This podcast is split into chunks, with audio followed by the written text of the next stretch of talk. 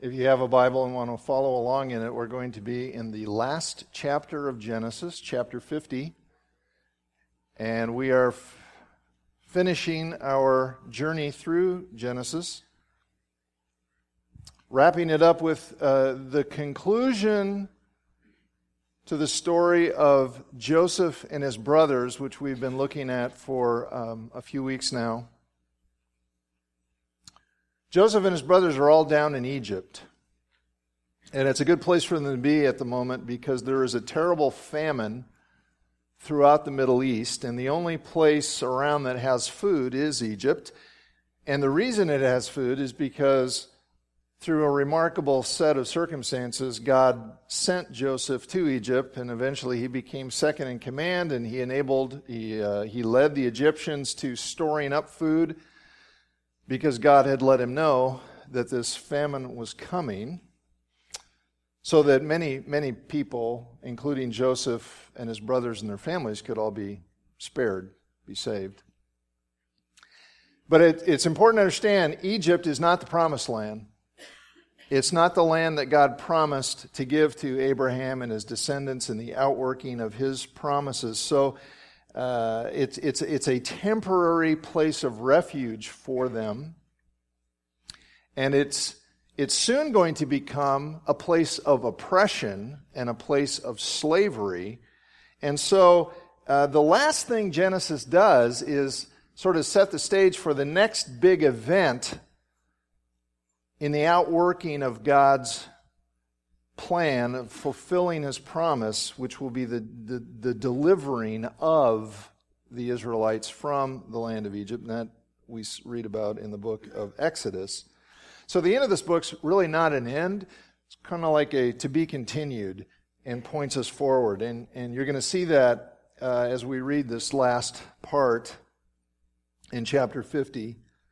Now, just to give you uh, an awareness of what's going on, so you got Joseph, who's second in command of Egypt, and his brothers who treated him terribly. And now their father Jacob has just died. And now the brothers are worried because they're afraid that their evil treatment of Joseph is going to come back and haunt them. Okay, so here we are, Genesis chapter 50, beginning verse 15. When Joseph's brothers saw that their father was dead, they said, what if Joseph holds a grudge against us and pays us back for all the wrongs we did to him? That's basically revenge. That's getting even. That's the opposite of forgiveness. So they sent word to Joseph saying, Your father left these instructions before he died. And whether he did or not, we have no idea. We'll just go with it. So they, uh, they sent, yeah, Verse 17 This is what you are to say to Joseph, Jacob allegedly said. I ask you to forgive your brothers the sins and the wrongs they committed in treating you so badly. Now please forgive the sins of the servants of the God of your father. When their message came to him, Joseph wept. Real insight to his heart there. See, he had forgiven them. They just didn't feel forgiven. His brothers then came and threw themselves down before him. We are your slaves, they said. But Joseph said to them, Do not be afraid. Am I in the place of God? You intended to harm me, but God intended it for good, to accomplish what is now being done, the saving of many lives. So then don't be afraid. I will provide for you and your children. And he reassured them and spoke kindly to them. Joseph stayed in Egypt along with all his father's family. He lived 110 years. And he saw the third generation of Ephraim's children, that's his, one of his sons. Also, the children of Machir, son of Manasseh, it's his other son, were placed at birth on Joseph's knees. Then Joseph said to his brothers, Look at this, I'm about to die, but God will surely come to your aid and take you up out of this land to the land he promised on oath to Abraham, Isaac, and Jacob. How did he know that? Because God had promised. He believed God's promise. And Joseph made the sons of Israel swear an oath and said, God will surely come to your aid, and then you must carry my bones up from this place. This is an act of faith, making them swear this oath that when you, God brings you back to the promised land, don't leave me behind. So Joseph died at the age of 110, After they embalmed him, he was placed in a coffin in Egypt. It's been a long way from the Garden of Eden to a coffin in Egypt.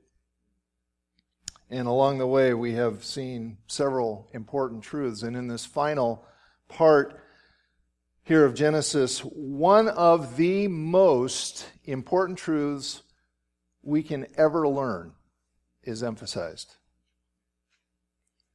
We've seen it before, but the author of Genesis is kind of like a good uh, instructor, good college professor who reviews his most important lessons at the end of the term before uh, your final exam. And this is just such an important truth to know and remember, and uh, it will make such a huge difference in your life if you remember it, if you embrace it, and live it out. So I want to look at this truth, and I want to think about why it's so important that we remember it. And then I want to conclude with a very specific application to a very timely issue in our culture. The important truth that we've learned and that we absolutely must remember is this God determines and God provides, brings about what is good for those who trust Him. God determines what is good, and God brings about what is good for those who trust Him. In verse 19, Joseph said to his brothers, Am I in the place of God? That is such a huge theme in this book. It's so big and it's so relevant. Who's God?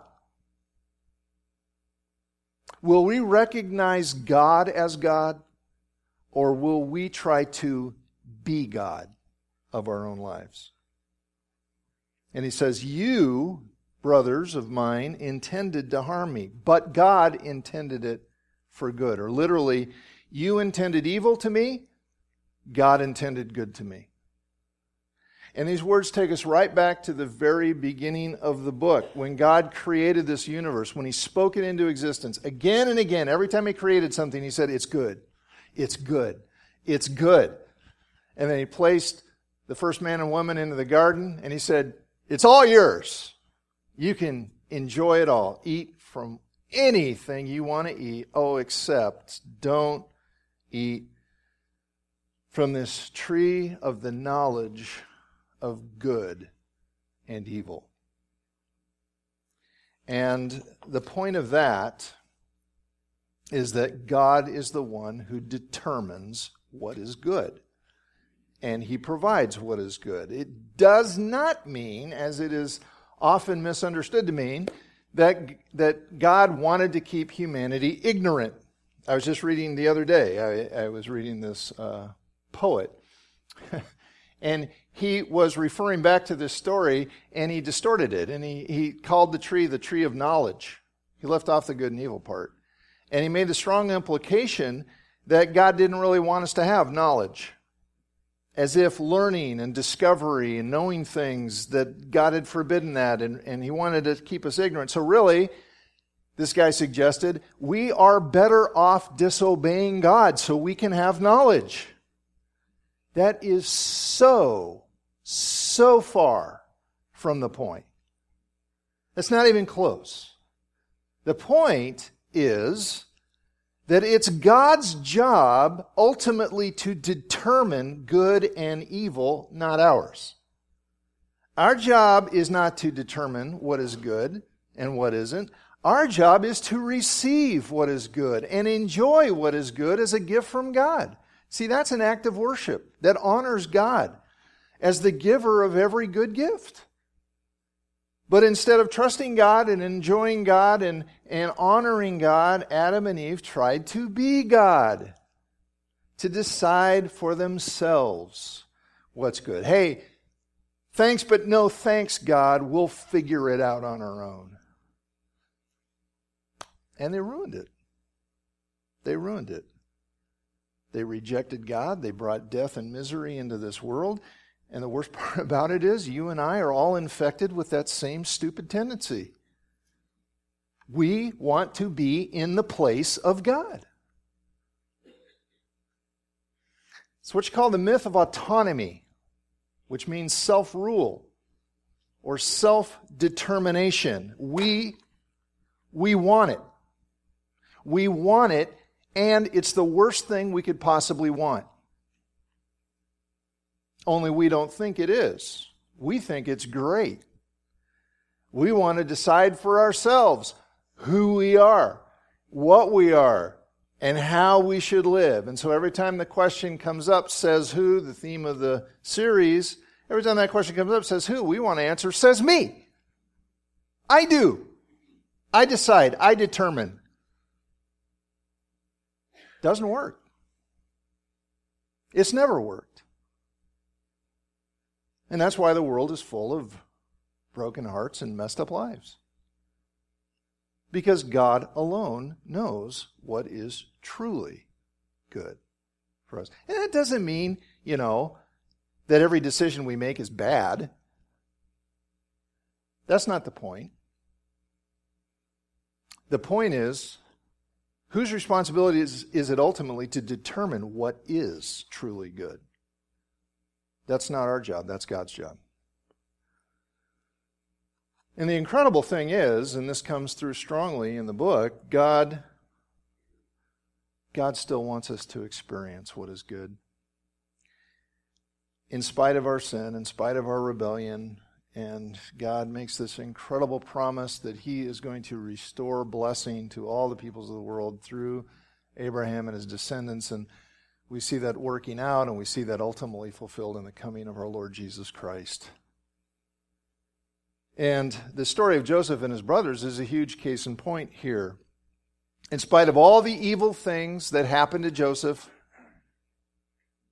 in spite of, you know, getting sold into slavery, in spite of uh, being framed for a crime he did not commit, in spite of being forgotten by somebody who promised to help him, God still brings about good in and through his life because he trusted him. So, God determines what's good, and God brings about what's good for those who trust Him. So, that's, that's the point. What's the practical lesson for that? What's the outworking of that? Well, it's pretty simple, really. Uh, that's not to say it's easy, but it's not hard to understand. It's not hard to explain. It's, it's simply this. If you want to experience what's good, Maybe you should just ask yourself right now Do I want to experience what's good? I find most people do. If you want to experience what's good, the thing to do is to trust God. And because you trust Him, rely on Him and do what He says. That's the main lesson of the book. You know, that's really the main lesson of the whole Bible, if you think about it. It really is. You know, Jesus came into this world to fulfill God's promises and uh, to give us good when that's not what we deserve, and to give us life by dying in our place. He calls us to follow him, he calls us to trust him. That's how we experience what's good. And so when God says, okay, this is good, we say, okay, good, I want that. I'm going to do that.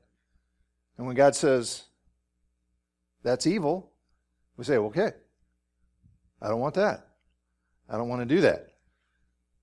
Proverbs 3, 5, and 6 is a beautiful summary of this whole point. Trust in the Lord with all your heart and lean not on your own understanding. Trust in the Lord with all your heart. Lean not on your own understanding. In other words, trust God ultimately, not your own understanding ultimately. In all your ways, know Him. Know Him. And He will make your paths straight. Because God determines what's good, and God provides what's good for those who trust Him.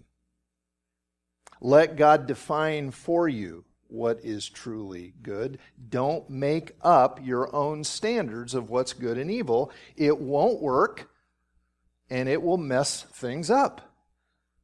He will bring about good for you. So that, that's, the, that's the practical outworking of that lesson. of course, the question is do we get it? do I get it? Uh, how could you tell if we get it? What's it look like when you get it? I think the simplest way to say it is it looks different.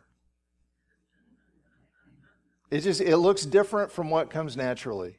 Because what comes naturally is not trust the Lord with all your heart and lean not on your own understanding. What comes naturally is lean hard on your own understanding and do not trust in the Lord.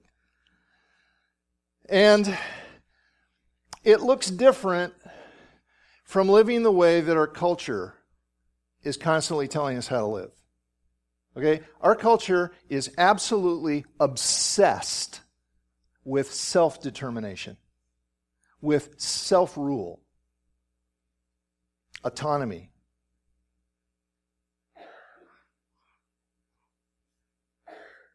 And it comes pretty naturally to all of us.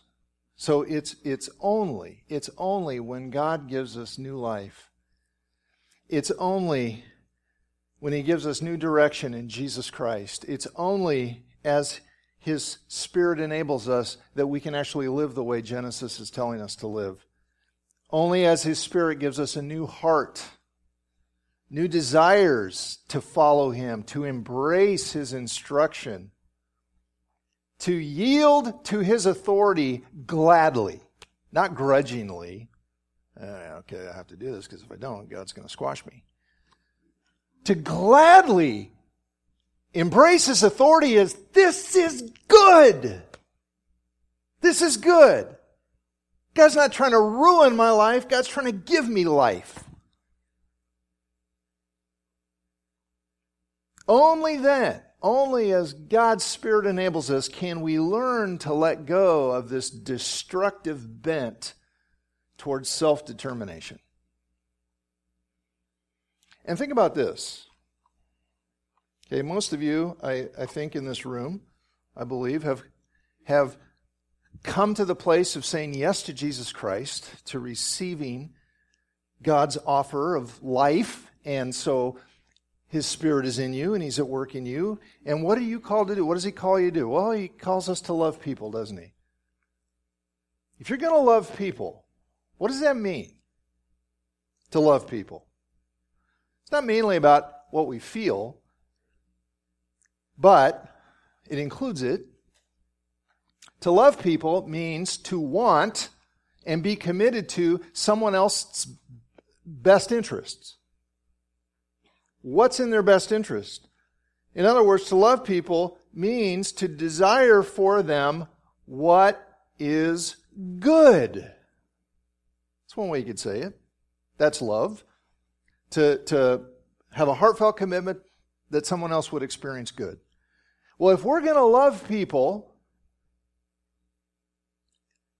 so that they experience good the way God defines good, then that means that at times we're going to have to say things to people graciously, kindly, patiently. Do you get the drift there? Graciously, kindly, patiently, but honestly.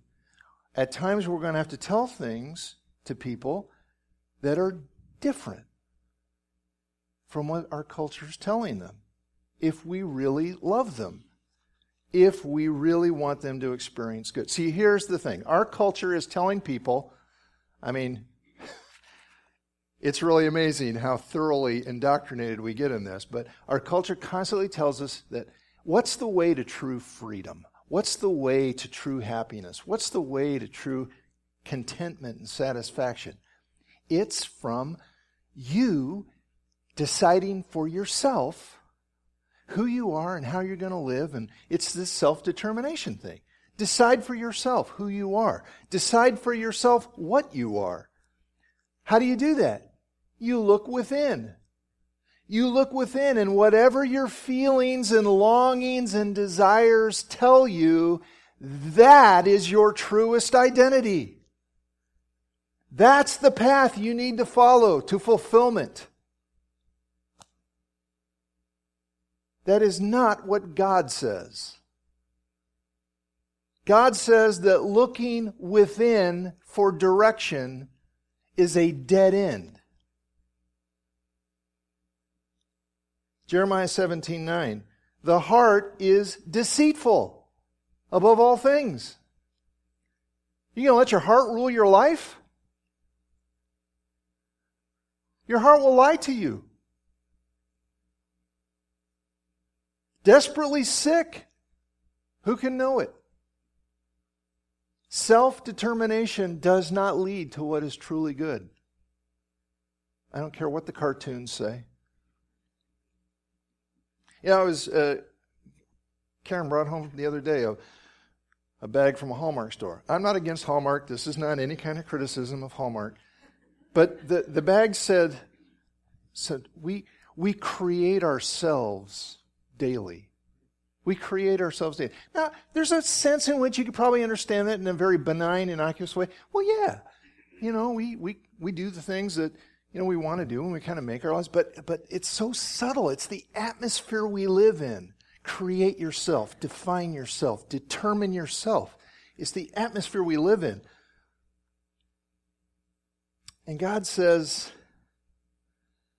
I know who you are. I know who I made you to be. I know what is truly good for you. I made you in my image. And in Jesus, I give you new life. I give you purpose. United to Him, you become my child. If you're a Christian, that's your deepest identity. Your feelings don't define you, Jesus defines you. You are my beloved. You are my new creation. I define you. I know what's good for you. I alone can satisfy the deepest longings of your heart. Look at Isaiah 55. Come, everyone who thirsts. Come to the waters, and he who has no money, come, buy and eat. Come, buy wine and milk without money, without price. You can't earn it. Why do you spend your money for that which is not bread, and your labor for that which does not satisfy? Listen diligently to me. Listen to me. Eat what is good. Delight yourselves in rich food. Incline your ear. Come to me Hear that your soul may live. Trust in the Lord with all your heart and lean not on your own understanding. In all your ways, know him, and he will make your path straight. In other words, trust him to define what is good, trust him to provide what is good. And this, do, I mean, do you feel how countercultural this is? This is so countercultural. Just pick the issue. I, it, any issue you think about, this idea of relying on God to determine what's good instead of me figuring out for myself what's good is so countercultural. Just pick the issue. Actually, I'll pick one, okay? And I'm going to pick this one because it's so huge in our culture and it's having such such a big impact in people's lives and that's the issue of our sexuality. This may be just this may just be the number one issue where people struggle. And the struggle is real. To trust in the Lord with all our heart and lean not on our own understanding. And if you're tempted right now to feel really awkward, roll your eyes, maybe be offended because I'm going to talk about sex, hurry up and get over it. Okay? Because this is serious. I'm not sure there's another area in life where rejecting what God says is good and trying to define for ourselves what's good, I'm not sure there's another area of life in which you can mess things up so badly. So, If we're going to rely on God to define what's good, what's He say? Well, let's be clear, because the Bible's very clear. Our sexuality, sex is a good thing. It's a good thing. Because God created it and God blessed it, okay? The idea, the idea that is so, you know, out there is that, well, to experience good sex, you've got to reject what the Bible says because, you know, God's just a big killjoy and he's against pleasure. That is so, so stupid. It's absolute nonsense. Genesis 1 27, 28. So God created man in his own image. In the image of God, he created them.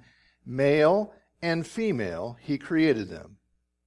God blessed them and said, God blessed them and said, in other words, God blessed them by saying, be fruitful and increase in number. Yeah, there's only one way to do that. And it's a blessing. Chapter 2, 24, 25. For this reason, a man will leave his father and mother and be united to his wife, and they will become one flesh. The man and his wife were both naked and they felt no shame. So, if somewhere in you there lurks this notion that sex is naughty, unspiritual, a necessary evil to keep the human race going,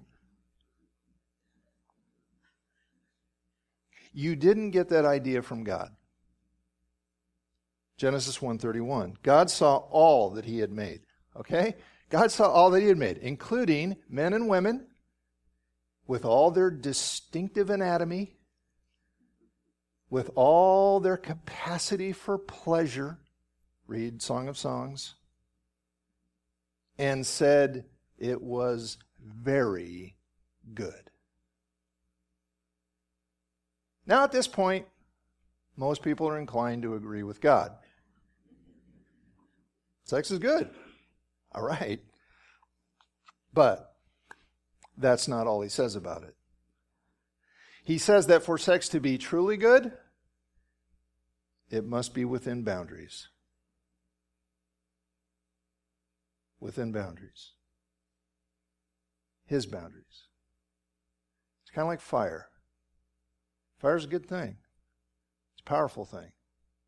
And it's good within the boundaries, within the uh, fire pit, within the fireplace,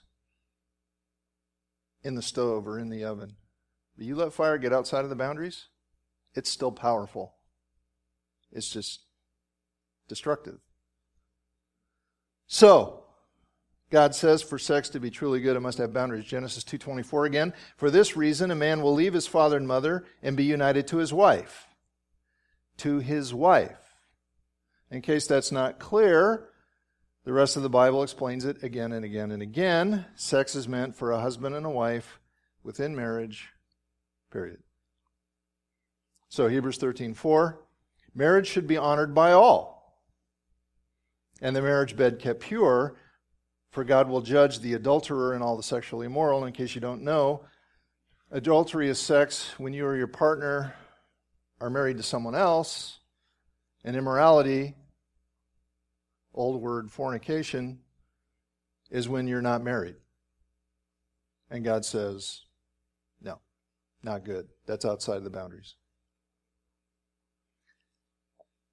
And God's really not left this open for debate. Uh, sex within marriage, as He defines it, is good. It's beautiful. See that word good and evil, you know? It's so easy for us to think, well, right, wrong. And that leads us to think correct, incorrect, like it's arbitrary, like God flipped a coin and said, okay, let's, let's make it this way. Uh, no. Good is beautiful. Good is, is beneficial. Good is satisfying. Evil is hurtful. Evil is harmful. Evil is destructive. And the thing is, all the sociological research of the last 40 years is completely on God's side here. Now, you may wonder why I'm making a big deal out of this.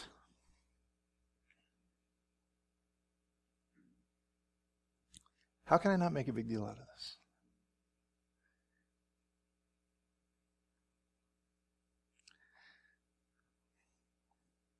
It's because not trusting God about what's good on this issue is destroying lives on a massive scale. Americans are rejecting God's definition of what's good in a big way, and we are raising a whole generation of young people who are ruining their ability to have healthy, satisfying marriages. It's tragic. Through pornography, through all kinds of sexual experimentation. It's a matter of brain chemistry. Uh, when it comes to pornography, it's what pornography does to rewire the human brain. People who get addicted to it, which is so very easy to do, undermine undermine their ability to have true sexual intimacy with a real person. And that's what God is after. Actual intimacy that's personal.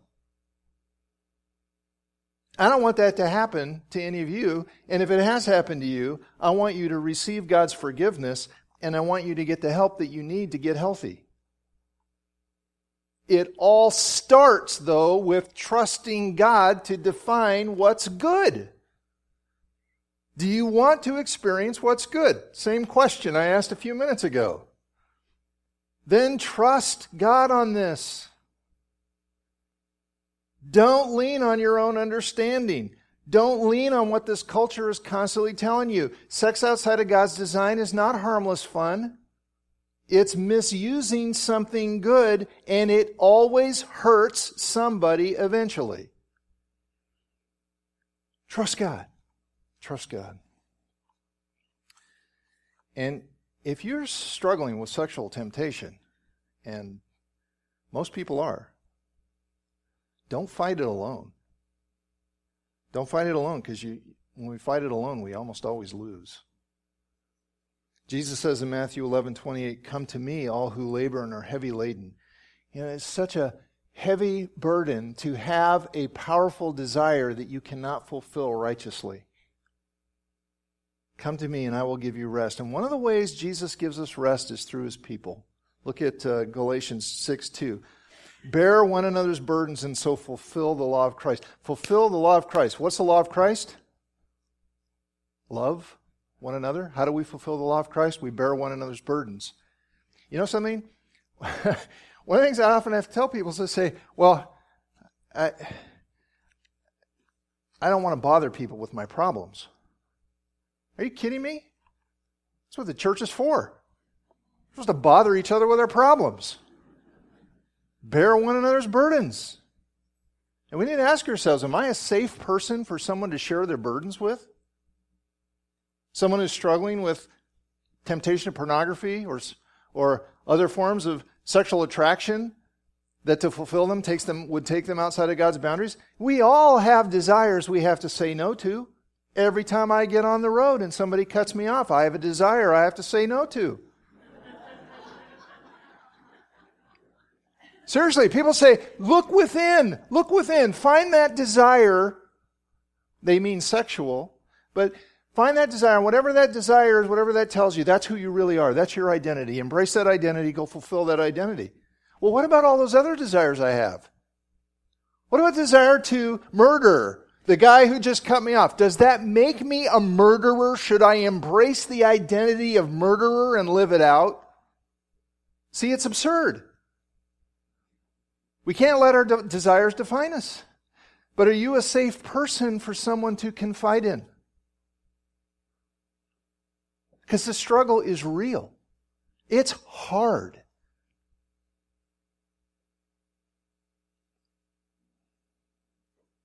People struggling with addiction to pornography, people struggling with all kinds of desires they can't righteously fulfill, they need support, they need prayer. We all do.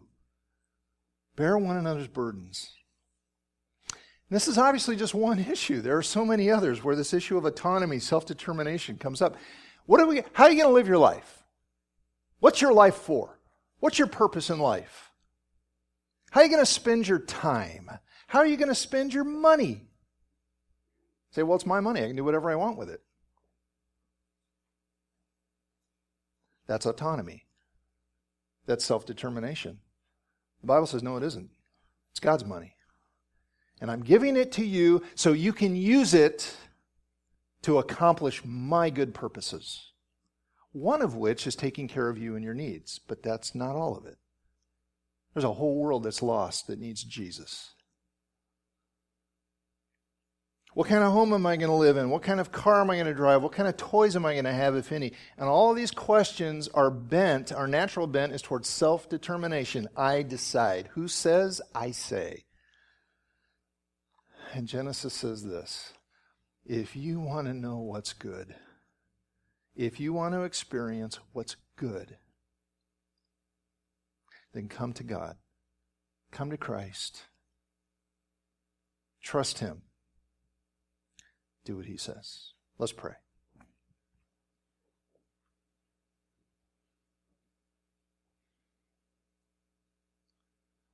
Father, I know I am as stubbornly prone to want to decide for myself as anybody in this room, maybe more so.